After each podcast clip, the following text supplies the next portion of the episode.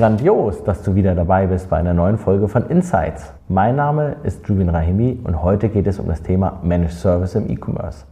Im Studio ist heute Marc Axnich. Hallo Marc. Hallo Jubin. Marc haben wir heute eingeladen, weil Marc Spezialist seit mehreren Jahren zu dem Thema bei uns im Hause ist. Und Marc hat eine Vita, die ist total spannend, denn Marc kommt nicht aus einem ähm, Betriebsumfeld oder Host, klassischen Hosting-Umfeld, sondern hat im Endeffekt die Softwareentwicklung von der Pike aufgelernt, aber auch das Thema rund um, wie generiere ich Services auf einer kaufmännischen Ebene. Und das kombiniert natürlich mit dem Wissen, was wir hier haben, zu einem ja, Angebot zusammengebaut, was wir Managed Commerce nennen. Und das wollen wir euch heute nicht vorstellen, sondern das Thema, wie mache ich guten Managed Service? Was ist da wichtig? Und daher ist die erste Frage an dich, Marc, was machst du den ganzen Tag, damit das ein guter Service ist? Ja, und tatsächlich sind das unterschiedliche Sachen.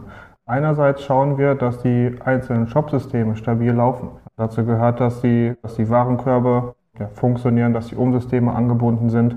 Auf der anderen Seite versuchen wir ständig den, den unseren E-Commerce Managed Service weiterzuentwickeln. Das heißt, wir sehen das auch mehr oder weniger als Produkt und überlegen, was sind jetzt einzelne Funktionalitäten, die vielleicht noch fehlen, was sind Services, die noch angeboten werden können und wie können wir am Ende die Shop-Systeme schneller und stabiler und sicherer machen. Im Endeffekt sind es ja ein paar Themen, ne? wenn ich an so einen Managed Service oder Betrieb von so einem E-Commerce denke, die du gerade angesprochen hast. Wie kann ich sowas sicher, sicher machen, stabil, schnell, ähm, überwachen, ne? gucken, dass die Bestellungen durchgehen und dann hast du ja im Endeffekt die Partner noch angesprochen. Äh, direkt mal fünf, fünf, sechs Themen dazu, ähm, die ihr ja in eurem Team, Team, Team ja bearbeitet. Und sicherlich auch ihr vom, vom iPad, iPhone, einem Smartphone, keine Namen nennen.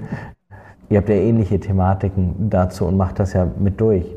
Was sind so die zwei, drei Sachen aus der Vergangenheit, die du sagst im Managed Service, die waren total wichtig, dass man die auch wirklich im Griff hat? wo er sagt, das ist, das ist ein Game Changer für Kunden, wenn sie das können. Letztendlich, das ein, einer der Punkte ist das Abfangen von Lastspitzen. Es gibt immer im, im Shop eigentlich ein, ein, ein Grundrauschen und da muss, das, muss der Shop stabil laufen. Aber die Kunden fahren natürlich auch viele Kampagnen und dann gibt es unerwartete Besucherzuwächse und ja, darauf muss ein System skalieren können und agieren können. Und das ist natürlich besonders schlecht, wenn, wenn Besucher wahrnehmen, dass wenn eine Kampagne gefahren wird, dass, dass der Shop nicht da ist. Und das ist natürlich fatal, weil an sich sind es halt große Marketingkosten, die ausgegeben werden. Und wenn da die Basis nicht vorhanden ist, dann ist das letztendlich nicht, nicht gut für den Kunden. Gibt es einfach Kohle aus, ne? für, für nichts dann. Aber wie macht ihr das, also die Lastspitzen abzufangen?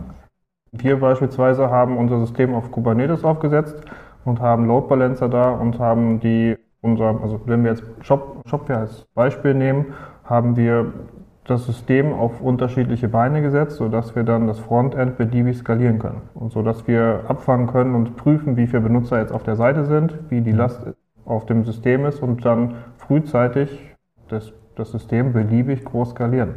Also das macht, macht ihr dann oder macht es das System das selber? Das macht das System selber. Also das prüft es. Es gibt eigene Statuswerte, die das System selber für, für die einzelnen Frontend-Applikationen prüft. Und wenn es feststellt, dass gewisse Abfragen zu lange dauern, dann werden einfach neue Frontend-Applikationen beigestellt und das innerhalb von ein bis drei Minuten. Das führt mich direkt eigentlich schon zum nächsten Punkt, wo du sagst, na, du hast die, die Skalierung, die ist wichtig, aber du musst ja feststellen, wann muss ich skalieren. Also müsstest du es ja überwachen. Und insofern überwacht ihr einmal die Parameter anscheinend der, der Geschwindigkeit, also wie schnell ist eine Reaktionszeit, aber was überwacht ihr denn noch und was ist wichtig in dem Kontext? Ja, tatsächlich haben wir etwas, was wir 360-Grad-Überwachung nennen. Das heißt, wir versuchen, das System wirklich auf Herz und Nieren zu prüfen. Das heißt, wir fangen an bei den grundlegenden hardwarenahen Informationen, sei es ja, wie viel CPU ist vorhanden, wie ist jetzt die Memory-Auslastung, wie viel Festplattenplatz habe ich überhaupt noch.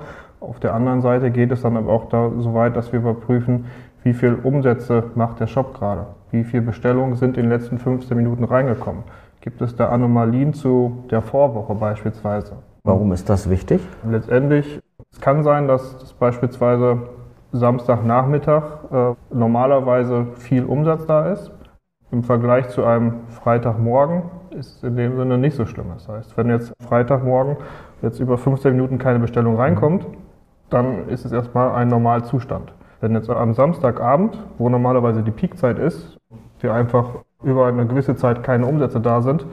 Und in der Vorwoche, das ist immer ein, ein Vergleichswert, den man nehmen könnte, ähm, ja, ist, ist es normalerweise so, dass, dass, wir, dass wir typischerweise gewisse Anzahl von Umsätze haben, ist das ein Indiz, dass es ein Problem gibt. Und das Problem kann dann an der Schnittstelle zum ERP liegen. Es kann daran liegen, dass in einem Shop ein Fehler eingespielt wurde, sei es durch wie gesagt, eine Verbindung der Umsysteme oder weil durch die Entwicklung ein Fehler eingespielt wurde.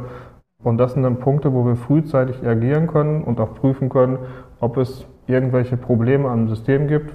Letztendlich, wenn kein Umsatz gemacht wird, dann ist das halt schlecht für den Kunden und am Ende dann auch für uns. Bedeutet, eigentlich habt ihr da mehrere Ebenen ne? der, der, der Wartung, ich, der, des Monitoring. Ich beschreibe es mal mit meinem Wort, dann kannst du sagen, falsch fehlt was. Das eine ist systemnah, das ist der No-Brainer. Ne?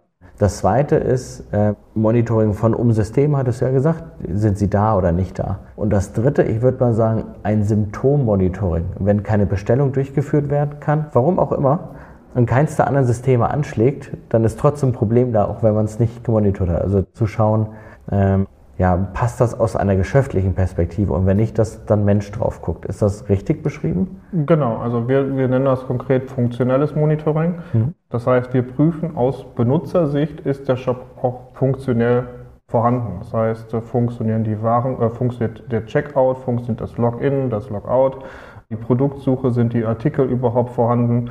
Das kann, das kann letztendlich sein, dass, dass da Probleme da sind und der Shop trotzdem existiert. Das heißt, es kommen einfach keine Umsätze rein, obgleich der, der Shop letztendlich vorhanden ist. Oder Verfügbarkeit, ne? wenn einfach keine Verfügbarkeit mitgegeben werden, genau. kannst du nichts kaufen. Ja. Also bei einigen Shops, nicht bei allen. Okay. Die Anbindung der, der Backend-Systeme, das hast du jetzt auch ein paar Mal angesprochen. Der Shop steht ja nicht für sich alleine. Wie geht ihr damit um? Das, das äh, abhängig davon, wie viel Information oder wie nah die Systeme sind reicht teilweise ein grundlegender Check, ob der VPN-Tunnel zwischen uns und dem Umsystem mhm. vorhanden da ist.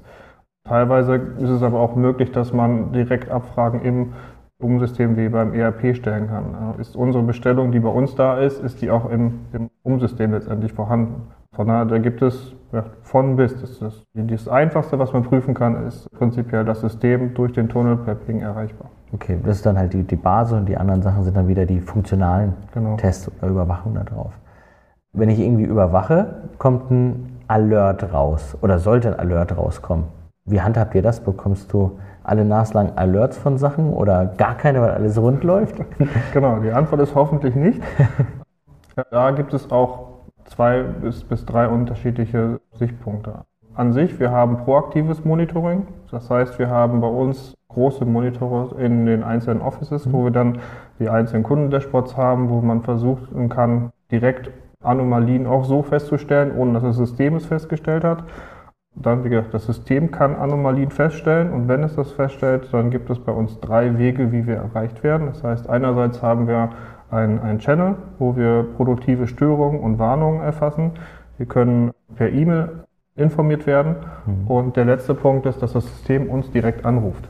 Das heißt, äh, abhängig vom Kunden und dem SLA ist es auch möglich, dass wir einfach nachts einen Anruf bekommen von dem System selber, das sagt hier, äh, gerade der, der Check-Aus-Mechanismus, der funktioniert nicht, der Job ist down und dann, dann agieren wir und beheben das Problem. Und dieses proaktive Monitoring ist dann, wenn Menschen auch einfach mal drauf gucken.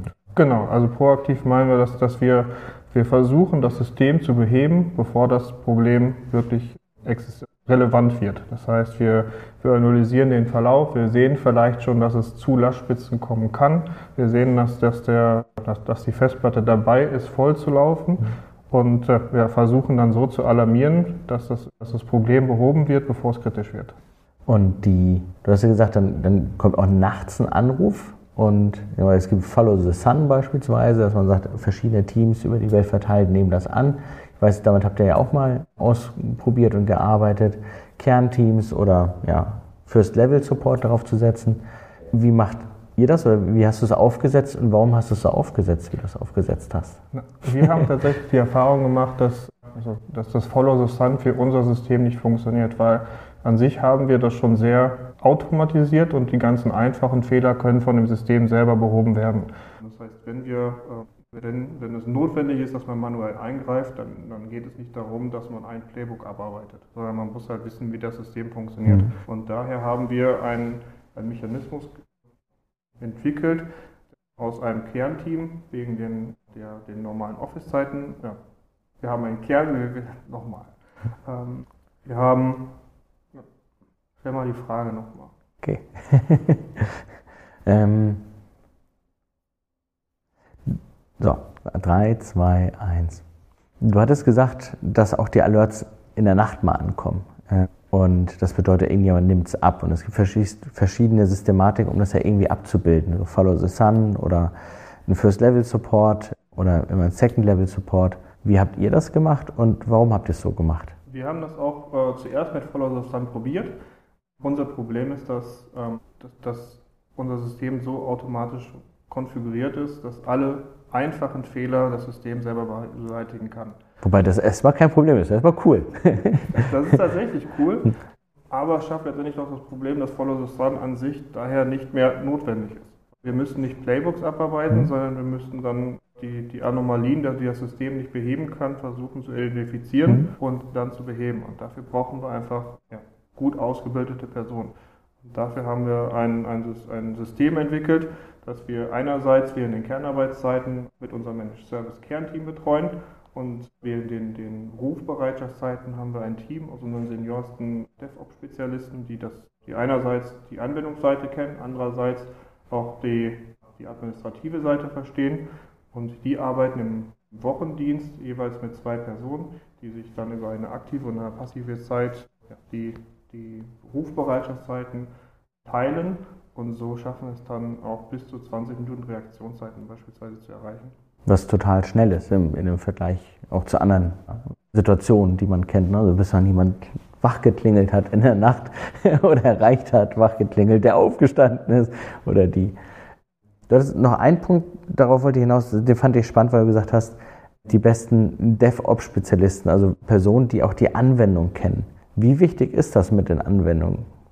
Ja, das Problem ist letztendlich, wenn, wenn das System erstmal nicht mehr funktioniert, dann muss man den kühlen Kopf bewahren, um zu verstehen, was jetzt genau das Problem ist. Ähm, beispielsweise die Datenbank nimmt keine Anfragen mehr an.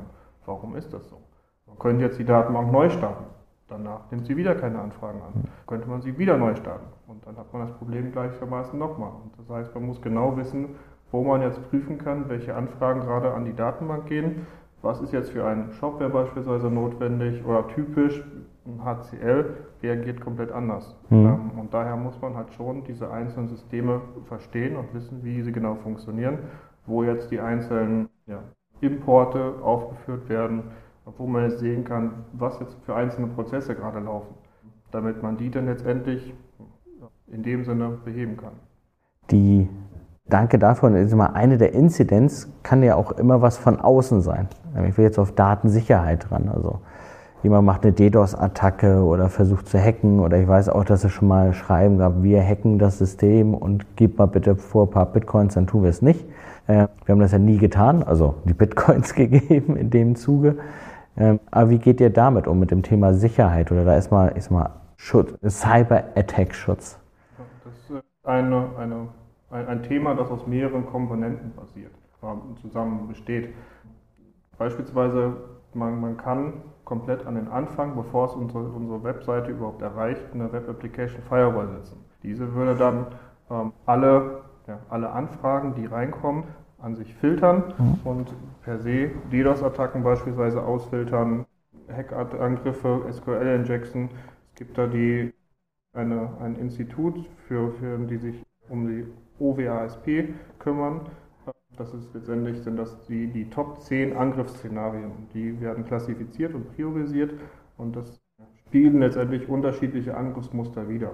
Und die gilt es auf unterschiedlichste Weise zu eliminieren.